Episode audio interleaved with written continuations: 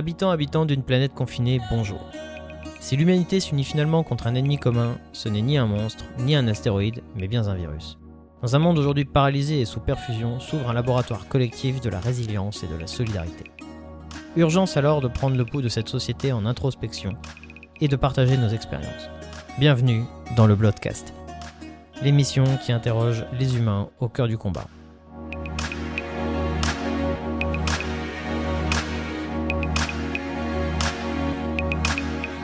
Cette émission n'est ni une ordonnance, ni un protocole, il s'agit simplement de donner la parole aux personnes qui m'entourent, qu'elles soient issues du milieu médical, paramédical ou encore de bien d'autres horizons. Bienvenue dans ce nouvel épisode du Bloodcast, chers auditeurs, bonjour. Aujourd'hui, j'ai le plaisir de recevoir Pierre Grandgenèvre. Euh, Pierre euh, est un de nos confrères euh, qui est psychiatre. Pierre va nous parler aujourd'hui, alors qu'on est un petit peu maintenant à distance de la crise du Covid, du Covid et des conséquences psychiques qu'il a pu avoir dans le contexte du personnel soignant. Pierre, bonjour. Bonjour. Comment vas-tu? Très bien, merci. Pierre, je vais commencer par la question qu'on pose à tous nos auditeurs dans cette émission depuis le début. C'est est-ce que tu peux te présenter? Bien sûr, alors je m'appelle euh, Pierre, j'ai 38 ans, je suis euh, médecin psychiatre au CHU de Lille, je suis également docteur en neurosciences et euh, volontaire de la cellule d'urgence médico-psychologique du 59. Ok. La cellule médico-psychologique du 59 Alors la cellule d'urgence médico-psychologique ou la CUMP, comme on entend beaucoup parler euh, notamment dans les médias, c'est une cellule d'urgence qui se mobilise sur des événements exceptionnels, extraordinaires, de plus ou moins grande ampleur, comme par exemple euh, un accident de la route où il y aurait beaucoup d'impliqués, euh, un accident dans une entreprise, et puis malheureusement dernièrement, comme sur les attentats, les ouragans par exemple. Ok. Euh, alors pour nos auditeurs, tu es le premier psychiatre euh, interviewé dans cette émission. Est-ce que tu aurais une définition relativement simple euh, à, donner à nos, aux gens qui nous écoutent de ce que c'est que le métier de psychiatre. Alors bien sûr, le psychiatre, c'est un médecin, donc c'est une personne qui a fait un cursus euh, médical euh, commun, et puis qui s'est spécialisé pendant 4 ans en psychiatrie, et c'est donc un médecin qui s'occupe de maladies mentales, comme par exemple la dépression, la schizophrénie, les troubles anxieux, ou alors pour chez les adultes, mais aussi il y a des psychiatres qui travaillent chez l'enfant et qui s'occupent de maladies comme par exemple l'autisme, entre autres. D'accord. Ok. Donc ça c'est déjà un petit peu plus clair. Donc tu nous as parlé de la CUMP, la cellule d'unité médico-psychologique d'urgence. D'urgence, pardon, médico-psychologique. Euh, tu nous as bien expliqué que c'est pas forcément quelque chose de spécifique lié à la crise du Covid, hein, c'est quelque chose qui est antérieur à tout ça. Euh, donc moi, la question que je voulais te poser, c'est que ces choses-là existent déjà d'avant. C'est-à-dire le psychotromie, c'est quelque chose qui existe déjà d'avant. Euh, toi, d'un point de vue personnel, euh, la crise du Covid et toi sur le plan professionnel, quel a été ton ressenti et ton vécu là-dessus? Alors c'est vrai que la crise du Covid est, un peu en, marge, je dirais, des activités communes de la cellule d'urgence médico-psychologique. Nous, on l'a pris vraiment comme une situation de crise, en situation de crise en sens général. Et du coup, sur un plan professionnel, ça a impliqué euh, de nombreux remaniements. Alors des remaniements qui ont été plus ou moins faciles du fait de euh, l'arrêt de certaines de nos activités communes, comme par exemple la consultation du fait du confinement qui s'est arrêté ou alors qui s'est déroulé par, par téléphone. Et donc rapidement, avec une partie de l'équipe, on s'est mis, comme on a l'habitude de le faire, dans un contexte de crise, en situation de crise, qui a nécessité plusieurs phases. La première phase, c'est vraiment une phase d'organisation et de mise en place de, dispositifs. Et puis euh, une phase d'organisation parce que en parallèle il y avait d'autres activités comme la gestion des urgences qui, euh, qui continuaient. Ouais, parce qu'en fait, euh, c'est pas parce qu'on on organise quelque chose pour un contexte de crise que le lieu commun des soins courants qu'on a l'habitude d'avoir euh, se sont arrêtés pour autant. Donc il faut aussi s'organiser sur ce plan-là. Tout à fait, il faut s'organiser, donc avec l'aide notamment de ses collègues, pour redistribuer un peu les tâches de certains, parce que euh, l'organisation et la prise en charge spécifique en cas de crise sanitaire est très chronophage, prend beaucoup de temps, et on a dû solliciter l'aide de, des internes, de, des volontaires aussi de la cellule d'urgence médico-psychologique qui aussi pouvaient être libérés du fait d'une modification de leur activité commune pour nous donner des coups de main. D'accord pas mal de changements sur le plan pro dans les premiers, euh, dans les premiers moments du Covid, même en termes d'organisation de soins courants pour les patients qui sont euh, qui doivent être, continuer à être suivis, tout, tout ça. Tout à fait, ça a été un changement, un changement radical. Hein. Comme je disais, euh, la, la, consultation, toutes les consultations se sont, euh, se sont arrêtées. Donc, on a essayé de garder un lien avec nos patients par téléphone. L'accès aux urgences, lui, était, était encore possible, mais on a constaté, et peut-être malheureusement, une diminution de l'accès aux soins de, de aux patients, soins, de patients ouais. en souffrance. Mhm. Mmh. et en parallèle, la situation de crise. Alors, la situation de crise, elle est, elle est, je disais qu'elle était très différente de nos actions habituelles parce que d'habitude, on a un fonctionnement et un, un, roulement de notre fonctionnement qui fait qu'on intervient en général sur des missions de 48-72 heures. heures ouais. Là, ça a été une mission d'un ouais, mois et demi. Quoi. Ça a été une mission d'un mois et demi, voire deux mois, euh, qui était aussi très particulière parce que d'habitude, en mission, quand la mission s'arrête, eh bien, soit on retourne chez soi, soit on est euh, dans des moments en équipe quand on, est, on part sur des, des lieux euh, hors, hors, de la région. Là, quand on rentrait, on était encore dans la crise du ah, fait du confinement, du fait de, de, ce qui pouvait se passer. Donc, ça a été une, un, une, crise, une gestion de crise très particulière. Ok. Bah écoute, ça, amène naturellement la transition euh, suivante donc, euh, de cette émission qu'on a préparée ensemble. On va parler plus spécifiquement du ressenti et du vécu psychologique des soignants euh, durant cette crise. Euh, Qu'est-ce que cette crise a finalement modifié et induit chez les personnes qui, elles, ont été en, première ligne, comme vous. Vous êtes dans l'accompagnement des personnels soignants, mais les personnels soignants, eux, ont, été euh, durement touchés, en tout cas euh, sur le plan physique, psychique et psychologique, on pense. Et vous, vous avez mis en place, en tout cas, vous avez été dans votre cellule d'urgence médico-psychologique, vous avez dû mettre en place quelque chose pour les accompagner. Donc, on va parler d'ailleurs des, ce qu'on appelle de la gestion de crise et des angoisses et craintes qu'elles ont pu susciter chez le personnel soignant. Euh, et on va faire aussi une, une petite analogie. On va on va discuter de cette épidémie inédite, ce qu'elle a apporté euh, sur son confinement, ce qu'elle a apporté comme traumatisme chez le personnel soignant et pourquoi on fait le parallèle entre ce que les soignants ont vécu et ce qu'on appelle l'ESPT, alors qu'on définira tout à l'heure, euh, et le trauma psychologique dans ce genre d'événement, pourquoi l'ESPT apparaît, qu'est-ce que ça induit et euh, qu'est-ce que cette crise a amené avec elle. La question que je te pose là tout de suite, c'est est-ce que tu peux nous définir un petit peu ce que, ce que c'est que le psychotrauma lié à une crise et euh, pourquoi le Covid s'en rapproche? Tout à fait. Alors, c'est là qu'on va pouvoir justement préciser les choses. Alors, l'ESPT, c'est l'état de stress post-traumatique. C'est globalement la maladie, le trouble que souhaitent prévenir ou qu'essayent de prévenir les cellules d'urgence médico-psychologique quand ils interviennent c'est là qu'on parle de la définition du psychotrauma. Alors quand on en parle sur un terme médical, le psychotrauma, ça va être une confrontation brutale et inattendue, soit à sa mort, soit à la mort d'un proche. Et c'est pour ça que quand je disais tout à l'heure en introduction que dans le cas de la crise sanitaire, on était un petit peu aux marges euh, avec l'intervention de la cellule d'urgence médico-psychologique, c'est qu'on sait que dans la crise du Covid, le trouble d'état de stress post-traumatique n'était pas celui probablement qu'on allait rencontrer le plus ce trouble concerne probablement des euh, personnes des, des soignants, mais aussi de la population qui ont pu euh, être atteintes de, ce virus et se voir confrontés à leur mort, ou alors dans des situations extrêmes euh, avec des décès très brutaux euh, d'urgence. Mais les principaux signes qu'on a pu repérer étaient des signes plutôt en lien avec l'angoisse, le stress qui se manifestaient par l'insécurité, l'insécurité pour soi, l'insécurité pour ses proches, les angoisses aussi, les stress en lien avec le confinement, qui nécessitait forcément de se réadapter à une situation nouvelle, euh, avec un sentiment aussi très très important d'incertitude. On ne savait pas quand ça allait s'arrêter, on ne savait pas quand allait le, être levé le confinement. Et donc tous ces événements, plutôt que de, provoquer un psychotrauma, provoquent un état de stress qui peut être très intense et euh, très difficile à gérer. Ouais, donc c'est bien de faire un peu la part des choses. Donc il y a le l'ESPT, donc vraiment le syndrome de stress post-traumatique lié à des choses auxquelles on est confronté, qui sont des choses violentes ou brutales. Tout à fait, inattendues. De, du trauma psychologique qui est inhérent, enfin lié en tout cas à, au mauvais vécu, en tout cas dans l'incertitude de, de l'évolution des choses, qui est lié à l'état bah, dans lequel on est euh, qu'on subit hein, finalement. Qui est, qui est, lié aussi finalement à cet état de gestion émotionnelle très difficile. Très difficile. Par la peur, la colère, ouais. Donc faut, faut la, bien la faire fatigue. La, faut bien faire la différence. la différence entre les Tout deux. À fait. Ok.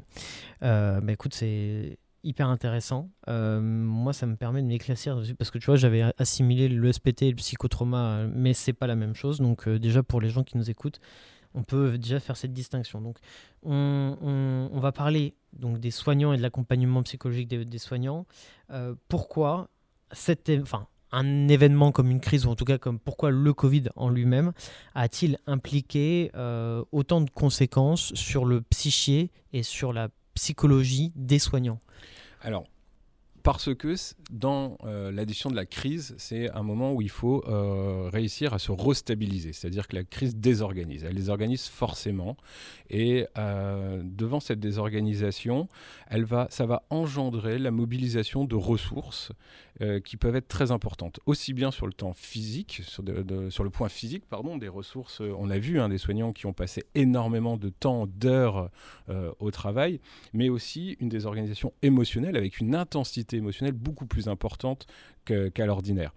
Euh, les soignants, notamment les soignants de, réanimation avec qui j'ai passé beaucoup de temps, ont l'habitude de voir des, gens qui vont mal, ont, l'habitude d'être confrontés à la mort, mais n'ont peut-être pas l'habitude d'avoir une confrontation si intense et si répétée à des situations extrêmes au-delà de, ce milieu professionnel, on ne peut pas dissocier, on peut pas dissocier de l'impact personnel que ça engendre aussi. Et être soignant, c'est aussi rentrer chez soi, revoir ses enfants, revoir ses proches, avec euh, peut-être la crainte d'être soi-même atteint par le virus.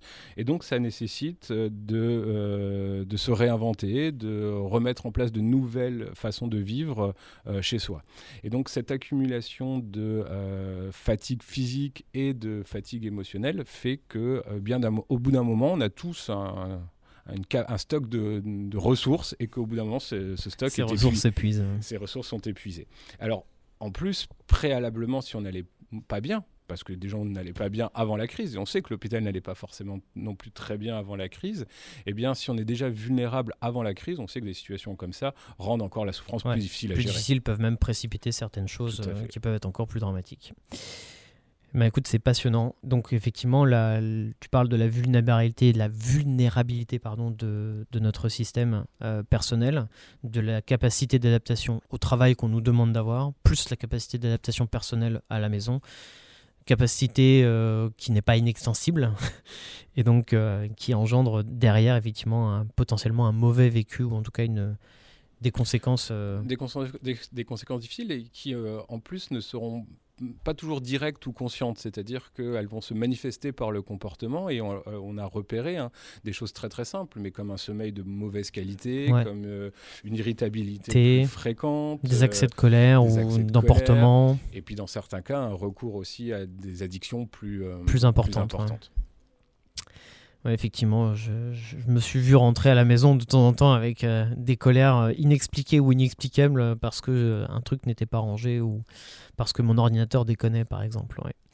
Mais écoute, euh, merci beaucoup Pierre pour euh, toutes ces informations et ces explications. Une dernière petite question euh, au passage. toi, est-ce que tu as vu des mécanismes d'adaptation personnelle, collectif ou d'autres moyens d'adaptation intéressants au cours de cette crise chez le personnel soignant? Bien sûr, bien sûr. Et tout le monde a, je dirais, mobilisé ses capacités d'adaptation. Et ce que je disais, c'est que ça devient problématique quand elles sont dépassées. Mais sur un plan individuel, ce qui était très important et ce que nous, on, essayait de solliciter ou d'accompagner les soignants, c'était de leur dire qu'il fallait revenir à des choses très très élémentaires en structurant sa journée. Euh, dans les moments de crise, dans les moments d'épuisement, et bien parfois on oublie de manger, on oublie de boire, on oublie de s'asseoir, on oublie de se poser. Euh, essayer de se concentrer aussi sur des activités assez euh, reposantes, apaisantes, essayer de reprendre du plaisir aussi dans ces moments un peu de pause qui étaient très rares hein, pour, les, pour les soignants. Et puis sur un plan collectif, on a vu qu'au sein des équipes sont montés finalement des, moments de, de débriefing, des moments où les, soignants se regroupaient entre eux, pouvaient parler, pouvaient parler de leurs émotions, pouvaient parler parfois euh, pleurer aussi par rapport à ces, à ces vécus. Et on se rend compte que quand on partage une expérience commune, quand on met des mots sur une expérience commune, ça permet de la vivre de façon plus apaisée.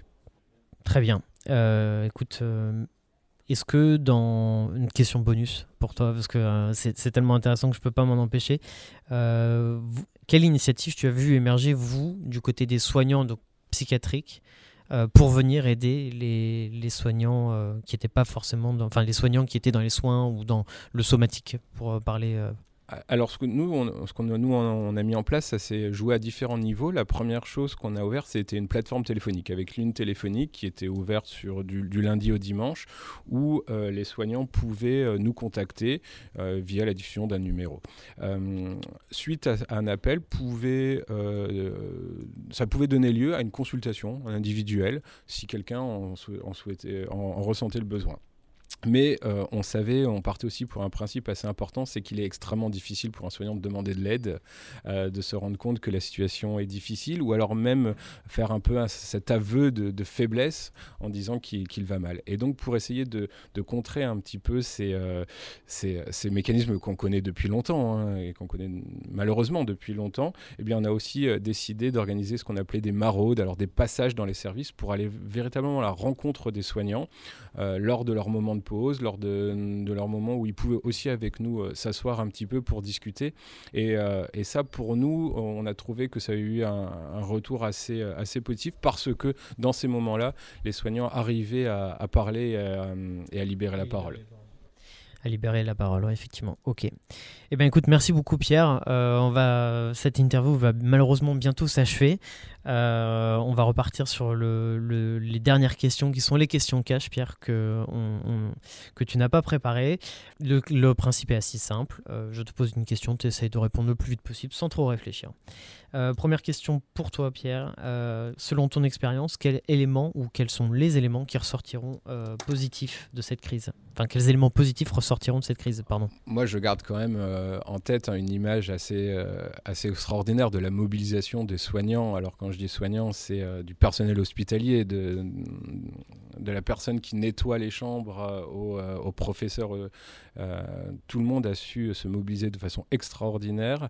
Et donc ça, c'était vraiment une, image forte pour moi. Et puis peut-être, je dirais sur un plan là plus, personnel, mais partagé par, mes confrères psychiatres, c'est de se dire peut-être qu'il est temps aujourd'hui que les soignants, que nous soignants, on apprenne à prendre soin de nous pour mieux et bien prendre soin des autres. Très bien, c'est une excellente chose, excellente remarque. C'est la première fois qu'on l'entend celle-là. Euh, deuxième question pour toi. Alors, on est bientôt, enfin, on est dans la période de déconfinement. On est passé en zone verte depuis bien longtemps. Du coup, euh, quelle a été la première chose que tu as faite ou que tu as voulu faire lors du déconfinement, euh, Pierre? Euh, alors, dans la région, nous, le déconfinement a lieu en deux phases. Hein. La première phase, euh, bah, c'était d'aller euh, sur la côte voir, voir la mer. Et la deuxième phase, après l'ouverture des cafés et des bars, c'était d'aller boire un coup avec, avec, ma famille et mes proches. Ok, très bien. je voulais te poser une troisième question. Quel livre as-tu lu pour t'occuper pendant le confinement tiens? Alors moi j'ai pas connu le confinement parce que j'étais à l'hôpital c'est vrai que, euh, très très régulièrement. Et, euh, et quand je rentrais c'était difficile de, de, me mettre dans un livre. Et j'ai lu alors j'ai lu des BD notamment euh, un manga Le Quartier Lointain que, qui m'a fait beaucoup de bien qui était très très reposant. Ok. Enfin, une dernière et ultime question pour toi, Pierre. une musique ou un artiste que tu aimes bien qui, aura, qui décrit parfaitement la situation ou qui a décrit parfaitement la situation? Ah, bah je, je, garde en tête peut-être euh, Exit Music euh, for a film de Radiohead en se disant qu'on avait tous envie que, que ça s'arrête un moment et qu'on sorte de ce mauvais film. Merci beaucoup pour euh, cette interview, c'était passionnant. Je t'en prie, merci à toi. On essaiera bah, de se revoir bientôt pour, avec peut-être du personnel paramédical qui était accompagné pendant la crise. en tout cas, je remercie toujours les gens qui continuent à nous suivre sur ce podcast. Vous pouvez nous écrire à l'adresse suivante le et nous retrouver sur YouTube, Twitter, Facebook et encore Instagram.